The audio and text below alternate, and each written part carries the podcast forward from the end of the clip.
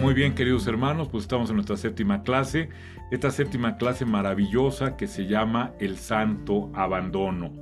Fíjate, querido hermano, que durante estas seis clases pasadas hemos ido tratando de por diferentes caminos, por diferentes perspectivas, diferentes ópticas, de darnos cuenta juntos de que desafortunadamente pues tenemos muchos errores. Tenemos una perspectiva de la vida muy pequeña, tenemos una perspectiva de la vida a veces empañada por nuestros pecados, por nuestros deseos, etc. Y todo esto no es para que nos sintamos mal, sino para que podamos descubrir humildemente que aunque tenemos grandes planes, aunque tenemos grandes deseos, Muchas veces estos planes y deseos no vienen del amor, sino vienen del miedo, vienen de todas estas construcciones que hemos hecho en nuestro corazón y en nuestra mente que nos son artificiales. Todas estas cosas que quizás hemos aprendido a desear, pero que realmente no son lo que nos va a traer felicidad. Hemos aprendido que desde pequeños hemos sido programados, ya sea por nuestros padres o por la sociedad, para comportarnos de tal o cual forma para desear tal o cuales cosas. Y ahí es donde es bien importante que entendamos hoy todo esto para poder reconocer con humildad. Y aquí decimos la primera palabra clave de esta clase, de este taller, es la palabra humildad. Que la humildad no es otra cosa más que tener la capacidad, la luz, de entender que Dios es Dios, que Dios es todopoderoso, que Dios todo lo sabe y todo lo puede, y que nosotros efectivamente somos sus hijos amados, pero no somos Dios. Nosotros somos y fuimos creados para ser con Dios, no para ser como Dios. Quiero repetir esta frase. Nosotros, los humanos, esta raza maravillosa, bendecida por Dios, amada por Dios, fue hecha no para ser como Dios, sino para ser con Dios. ¿Y con esto qué te estoy tratando de decir? Bueno, pues con esto te estoy tratando de decir que efectivamente si tú y yo nos soltamos de Dios creyendo que ya no lo necesitamos, nos soltamos de Dios creyendo que no nos sirve porque no cumple con nuestra voluntad, pues lo único que pasa es esto que ya nos advierte el Evangelio, que es esta vid que se corta del sarmiento. Cuando tú cortas una manzana del árbol, por ejemplo, pues esta manzana empieza a podrirse inmediatamente. Pues desafortunadamente lo mismo ocurre con todo aquel que se separa de esta filiación, de esta divina filiación con nuestro Padre. Cuando se rompe esta relación que nos da vida, que nos da armonía y que nos da paz, nos hallamos solos en un mundo que ni siquiera comprendemos. Y esto es bien importante que lo podamos ver, queridos hermanos, Muchas veces creemos que ser iluminado es tener la capacidad de ver muchas cosas. Por ahí en Facebook, en diferentes lugares, te vas a encontrar mucha gente que te enseña cómo ser iluminado, que te lleva a la iluminación o que se siente iluminado. Y hacen parecer que la iluminación es algo así como tener más sabiduría o tener más conceptos o poder llegar más allá que las demás personas. Yo te quiero decir que la iluminación, la luz que nos da nuestro Señor Jesucristo, es una luz muy diferente. Es una luz que nos permite ver nuestra pequeñez primero que nada. Y esto a veces nos cuesta trabajo porque somos soberbios, porque muchas veces nos sentimos buenos, porque muchas veces nos sentimos que merecemos todo. Y ahí es donde a veces nos cuesta muchísimo trabajo dimensionarnos. Yo te quiero invitar hoy, querida hermana, querido hermano, a que a la luz de nuestro Señor Jesucristo puedas reconocerte pequeño, frágil y pecador, pero no con miedo, no con vergüenza, sino siempre con esperanza. ¿Qué te quiero decir esto? Que esa misma luz que te ilumina para poder ver tu pequeñez y tu fragilidad, también te ilumina para que puedas descubrir que más allá de ti, pero también tú en Él, está Dios un Dios que es perfecto, todopoderoso, todo lo sabe y te ama. ¿Y sabes qué es lo mejor? Que ese Dios maravilloso resulta que te ama y te quiere complementar siempre. Es un Dios al cual no le importa tu fragilidad porque Él habrá de complementar todo aquello que en ti está fallando, que en ti está pequeño. Entonces, querido hermano, querida hermana, yo hoy te quiero invitar a que vayamos recorriendo juntos este abandono y para poder tener este abandono tenemos que tener dos cosas muy claras. Si no las tenemos va a ser muy difícil, querida hermana, querido hermano, que podamos realmente tener este santo abandono. Lo primero, como ya te lo decía, es reconocer que somos pequeños, que somos frágiles, que somos falibles, que somos pecadores. Esa es la condición del humano. Pero Dios nos conoce y Dios nos ama como somos. La otra, la otra gran iluminación es descubrir que hay un Dios perfecto, un Dios que es todopoderoso, un Dios que quiere lo mejor para nosotros. Y la tercera, como causa de estas dos, es precisamente llevarnos a esta entrega, a este abandono de nosotros mismos para permitir que sea Dios quien nos guíe y quien actúe en nosotros. Entonces fíjate qué hermoso es poder, como seres frágiles, poder acudir a un poder superior, a un poder que nos ama y a un poder que está siempre, siempre, siempre, siempre buscando que estemos cada vez mejor y que seamos felices. A veces desafortunadamente la religión nos hace pensar que tenemos un Dios al cual le gustaría mucho que sufriéramos constantemente, a un Dios que le gustaría que siempre estuviéramos tristes. Inclusive por ahí algunas, eh, pues, eh, algunas pinturas, películas, etcétera, pues ponen a la gente piadosa, así como muy sufrida y como muy dolida, etcétera. Bueno, pues esta es una interpretación quizás eh, pues con las mejores intenciones, pero no es una interpretación que se apegue a lo que nuestro Señor Jesucristo nos trae. Hay que recordar que lo que nuestro Señor Jesucristo nos trae en el Sermón del Monte precisamente son las bienaventuranzas. Y las bienaventuranzas es precisamente el llamarnos al gozo y a la felicidad a pesar de que las circunstancias puedan estar siendo adversas a lo que nosotros queremos o a lo que nosotros tenemos. Entonces, querida hermana, querido hermano, cuando hablamos del santo abandono, tenemos que entender primero que nada que ese abandono no es un abandono pasivo.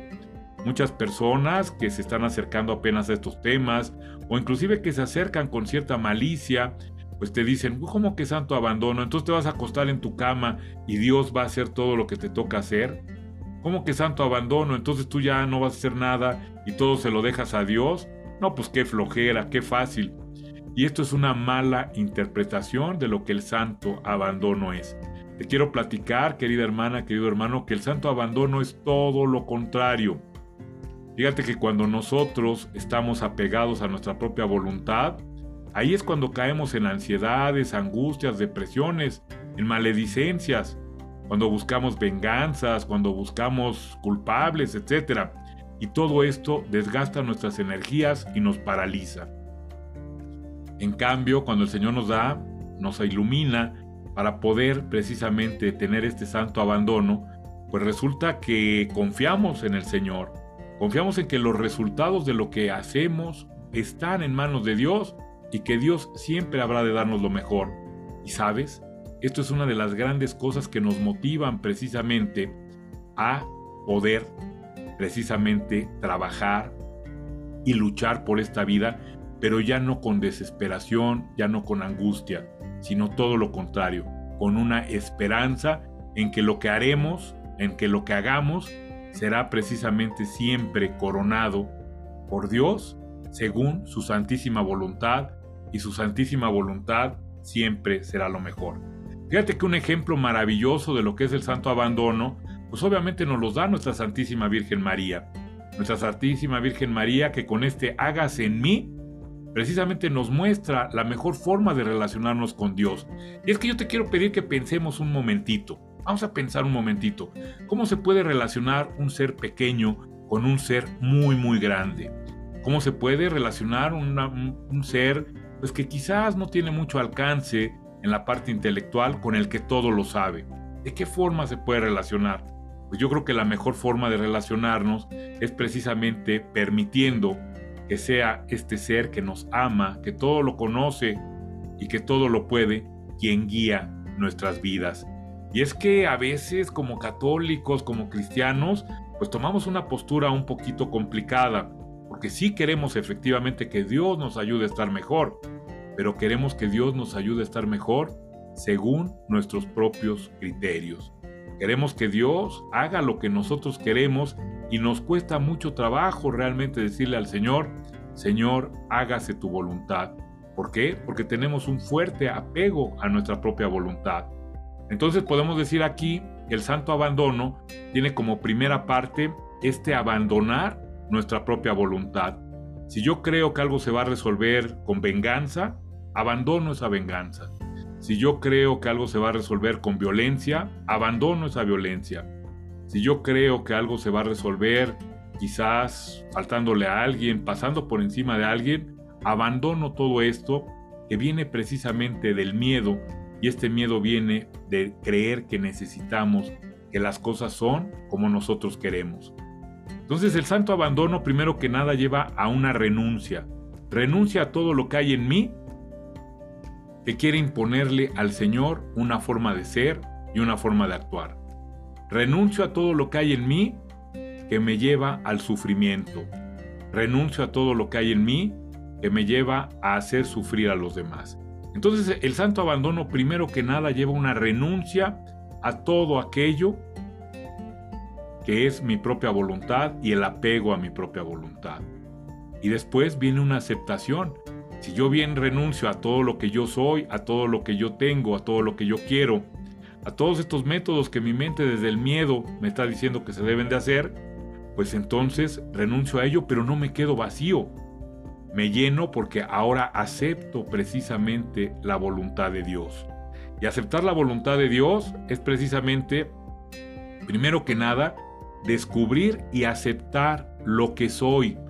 Muchos decimos, acepto tu voluntad, Señor, pero estamos peleados con nosotros mismos.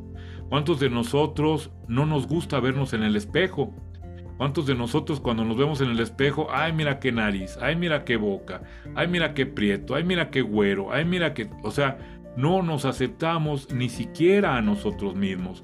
Y ya desde ahí empieza una no aceptación. Después viene una no aceptación de las circunstancias y de las personas con las que vivimos.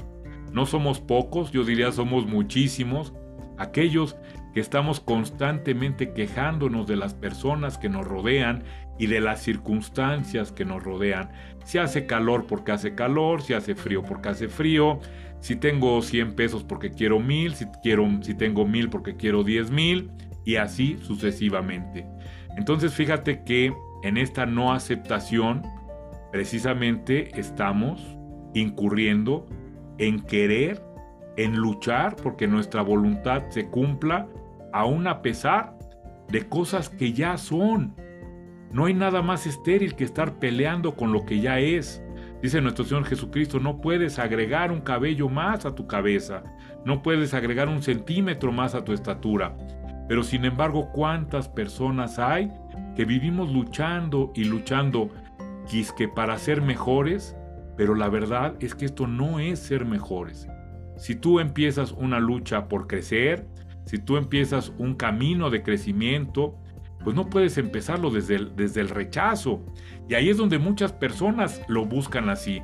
Fíjate que en enero, por ejemplo, que acaba de pasar, ¿cuántos de nosotros no dijimos que íbamos a adelgazar? Pero hay dos formas de decir que vas a adelgazar.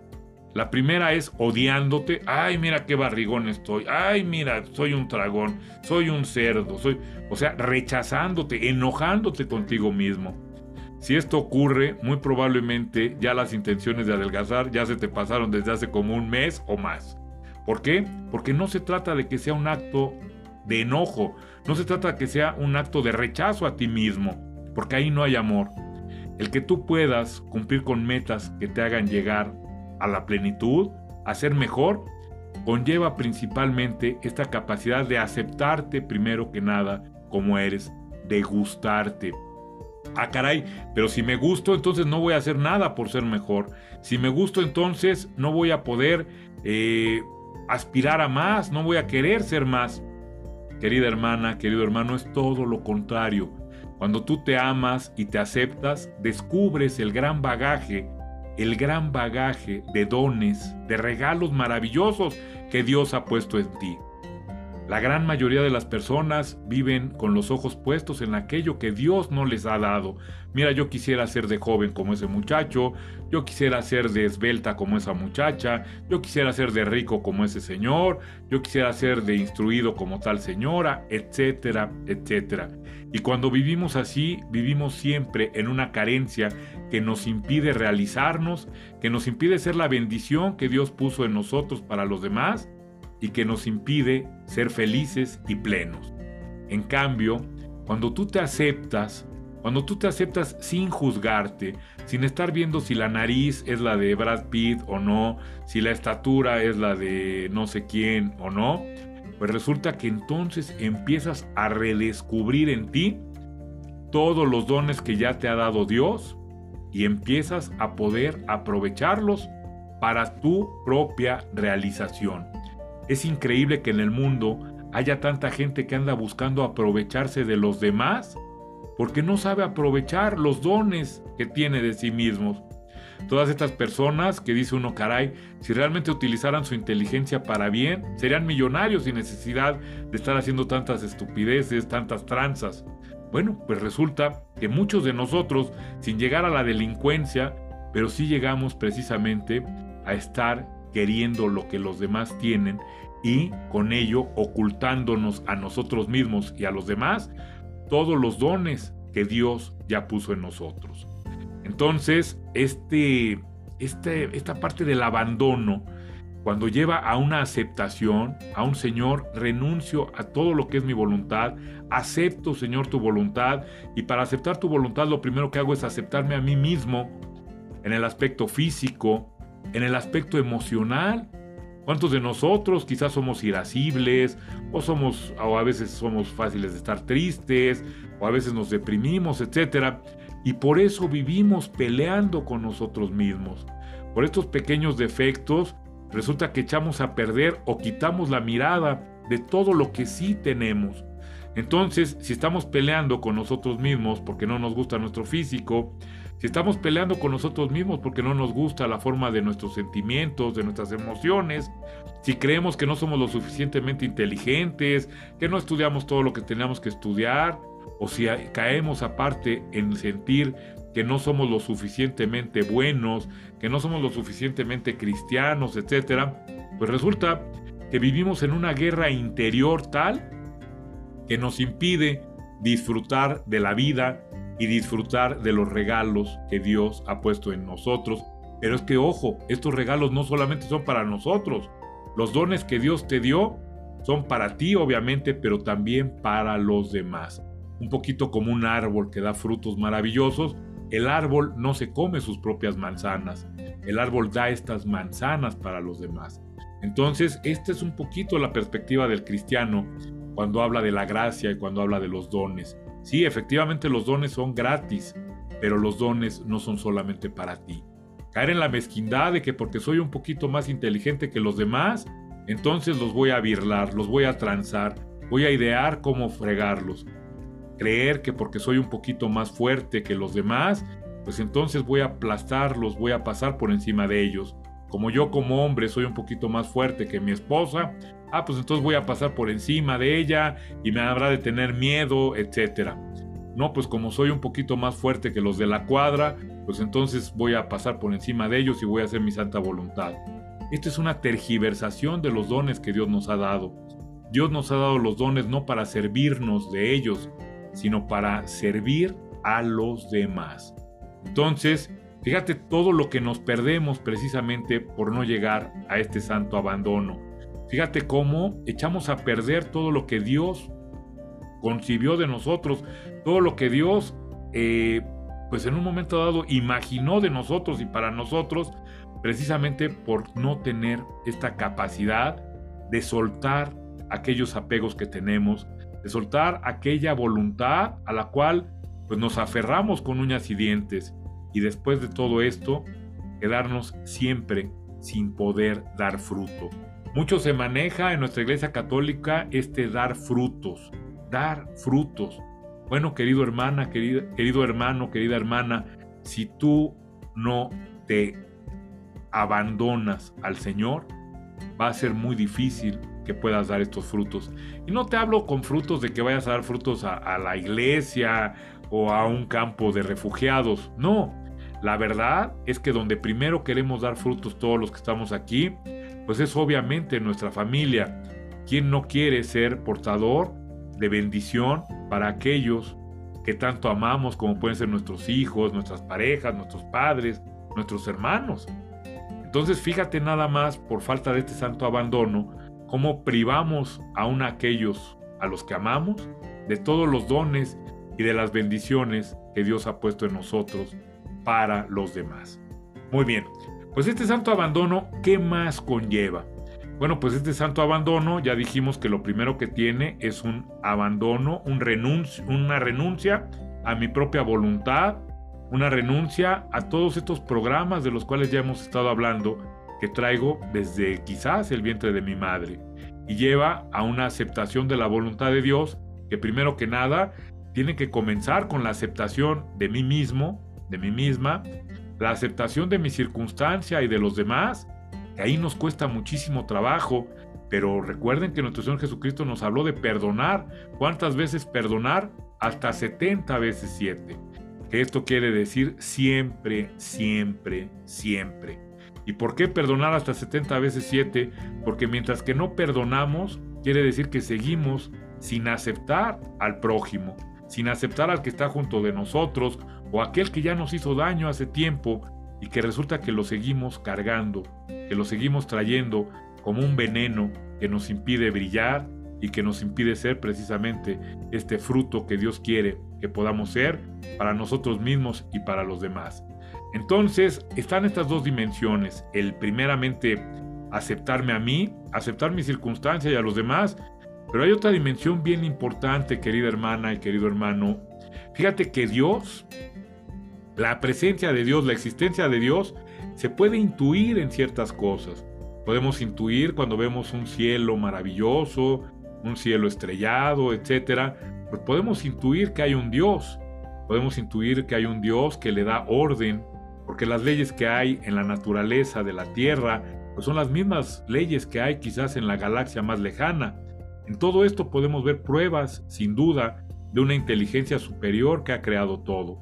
Hay leyes universales, así se llaman, quiere decir que están en todo el universo, en las cuales podemos descubrir que hay una inteligencia mayor. Pero a veces, si nos quedamos nada más con esto, esta inteligencia mayor podría parecer una inteligencia fría, una inteligencia distante, una inteligencia más preocupada en crear que en sostener, una inteligencia más ocupada en nuevas creaciones que en permitir que sus creaciones lleguen a la plenitud. Es ahí donde la revelación de nuestro Señor Jesucristo precisamente nos revela a un Dios providente, a un Dios misericordioso y próximo. Entonces, esta tercera parte de lo que nosotros tendríamos que aceptar para este santo abandono y para esta aceptación en general, precisamente es aceptar que todas las leyes que vienen de Dios son leyes impuestas por amor. ¿Qué quiere decir? Que no son leyes impuestas por un Dios mezquino, por un Dios que parezca un viejito amargado que esté en una nube, viendo a ver qué hacen los humanos para castigarlos, imponiendo leyes para privarlos de la felicidad. No, no, no, es todo lo contrario. Nuestro Dios bendito es un Dios que impone sus leyes precisamente para que podamos vivir y para que podamos estar bien. Que es un Dios justo Claro que Dios es un Dios justo, pero sobre todo es un Dios misericordioso. Entonces esto hay que tenerlo muy en cuenta porque la ley principal de Dios es la ley del amor. Y en esta ley del amor, precisamente, es cuando podemos nosotros descubrir que somos amados, pero no solamente descubrir que somos amados, sino abandonarnos al amor. Y aquí te quiero hacer una pregunta. ¿Tú te has abandonado alguna vez al amor? Y te hablo del amor terreno. Te hablo del amor quizás de pareja, el amor a un hijo. ¿Te has abandonado alguna vez al amor? Por ahí dicen en vez de abandonado, entregado. ¿Te has entregado alguna vez por amor? Fíjate que ojalá, ojalá lo hayas hecho porque es difícil. No nos gusta entregarnos por amor porque entregarnos por amor siempre conlleva un salto al vacío, siempre conlleva un riesgo. Esto en la parte sin duda humana, pero a veces traspasamos esta experiencia a la experiencia de Dios y nos cuesta trabajo entregarnos al amor, entregarnos al amor de Dios, sentir este amor de Dios y entregarnos a Él. Y ahí como que sí decimos, bueno, pues sí me ama, me siento amado, pero no me entrego totalmente. Bueno, pues te quiero decir que este santo abandono precisamente conlleva esta entrega por amor. Este decirle, Señor, todo lo que soy viene de ti y es para ti. Señor, que se haga en en mí tu santísima voluntad.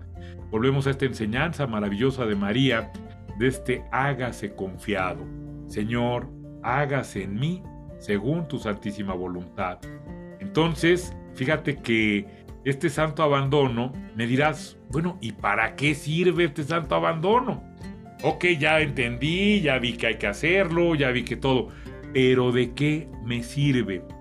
Pues te quiero decir, querida hermana y querido hermano, que este santo abandono es lo único que nos lleva como humanos a poder vivir en paz. Y con paz no quiero decir ausencia de guerra. Esa es la paz con P, con P minúscula. La paz con P mayúscula es la paz que te permite precisamente sentir que estás en el lugar correcto, en el tiempo correcto y de la mano de aquel que te habrá de guiar siempre para bien, para bien tuyo y de los demás. Esa paz que es certeza, esa paz que es confianza, esa paz que permite que tu mente realmente trabaje como debe de trabajar.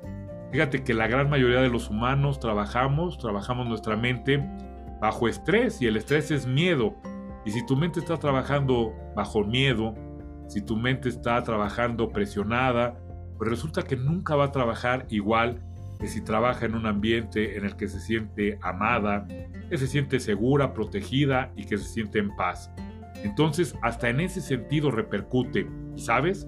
Hoy hay estudios muy formales que precisamente miden una mente que está estresada contra una mente que está en paz y se sabe hoy claramente que una mente que está en paz es una mente capaz de ser creativa, es una mente capaz de resolver muchos problemas que una mente estresada no puede. Fíjate que yo todavía cuando entré a la universidad se manejaba el estrés ejecutivo.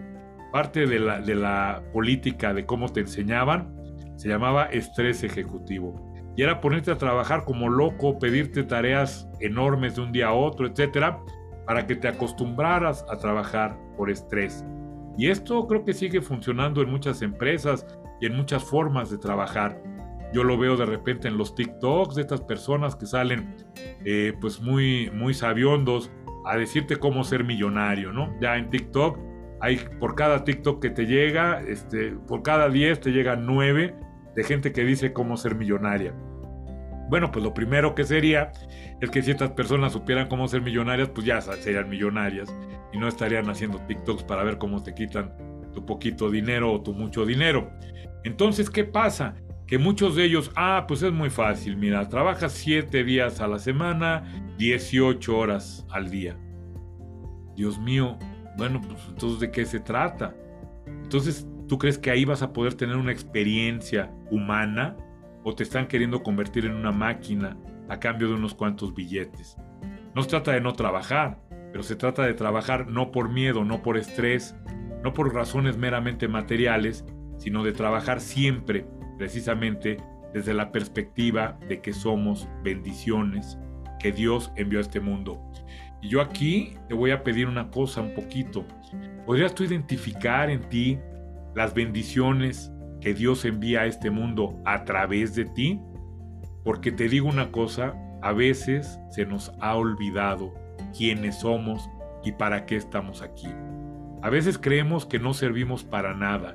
Hoy una de las grandes carencias que tienen sobre todo los jóvenes es que no le encuentran sentido a la vida. Y no encontrarle sentido a la vida es precisamente esto.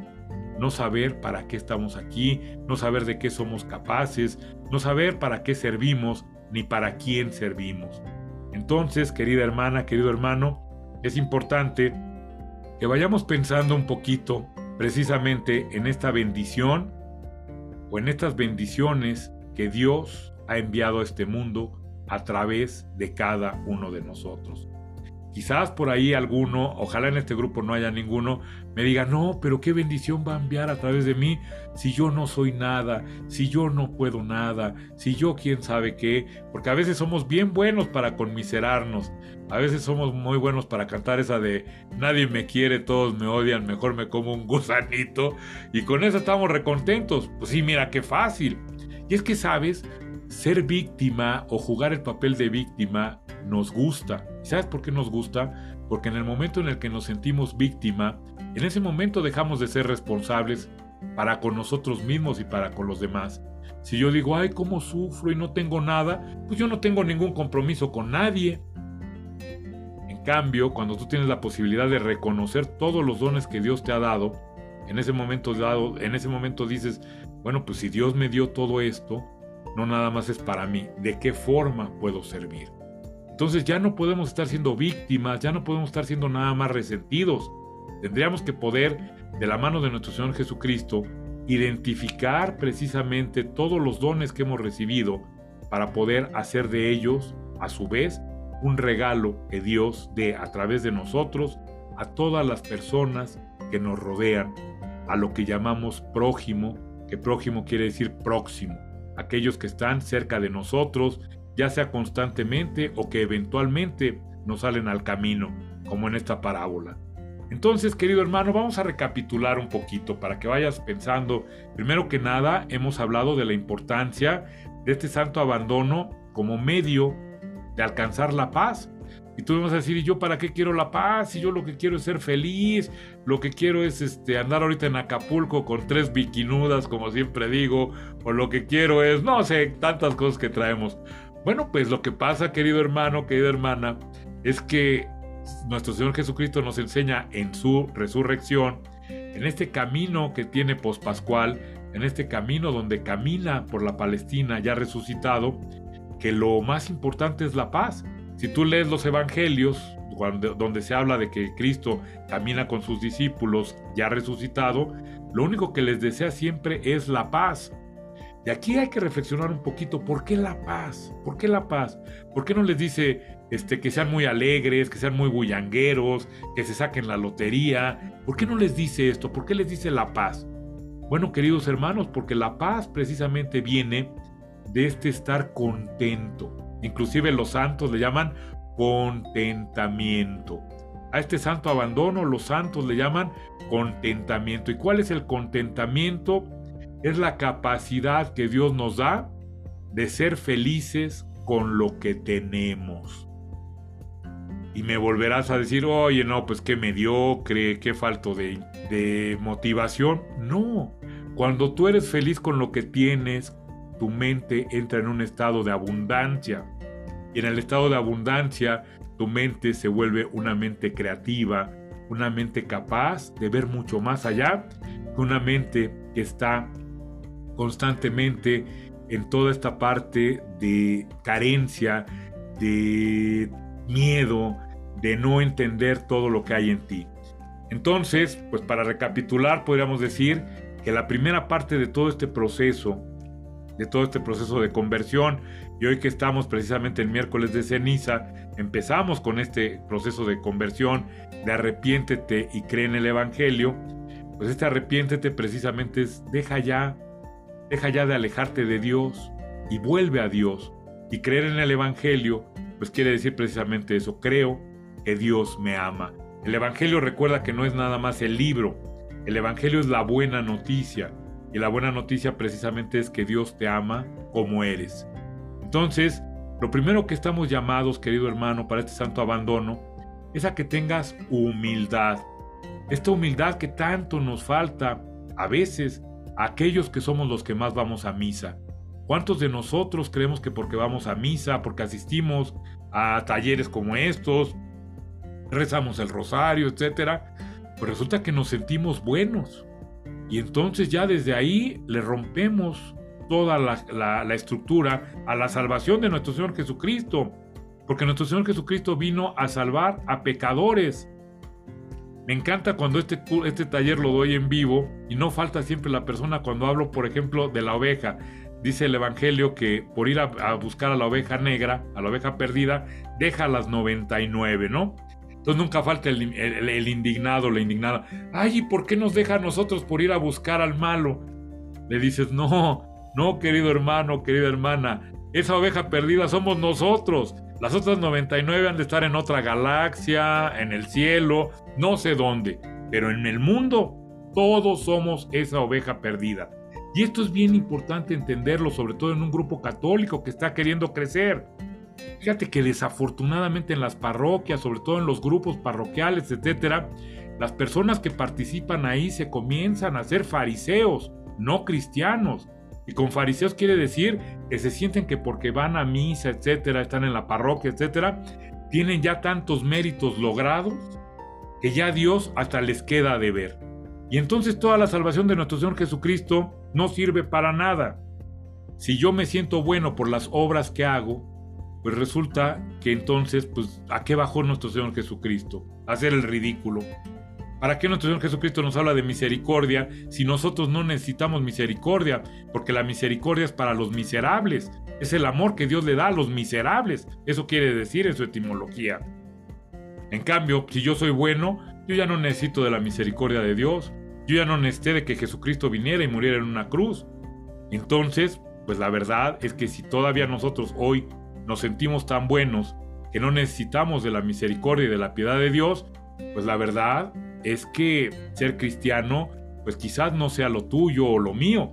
Si yo ya me siento tan bueno, pues no necesito de la redención, ni necesito de la pasión de nuestro Señor Jesucristo, que es precisamente la que nos redime.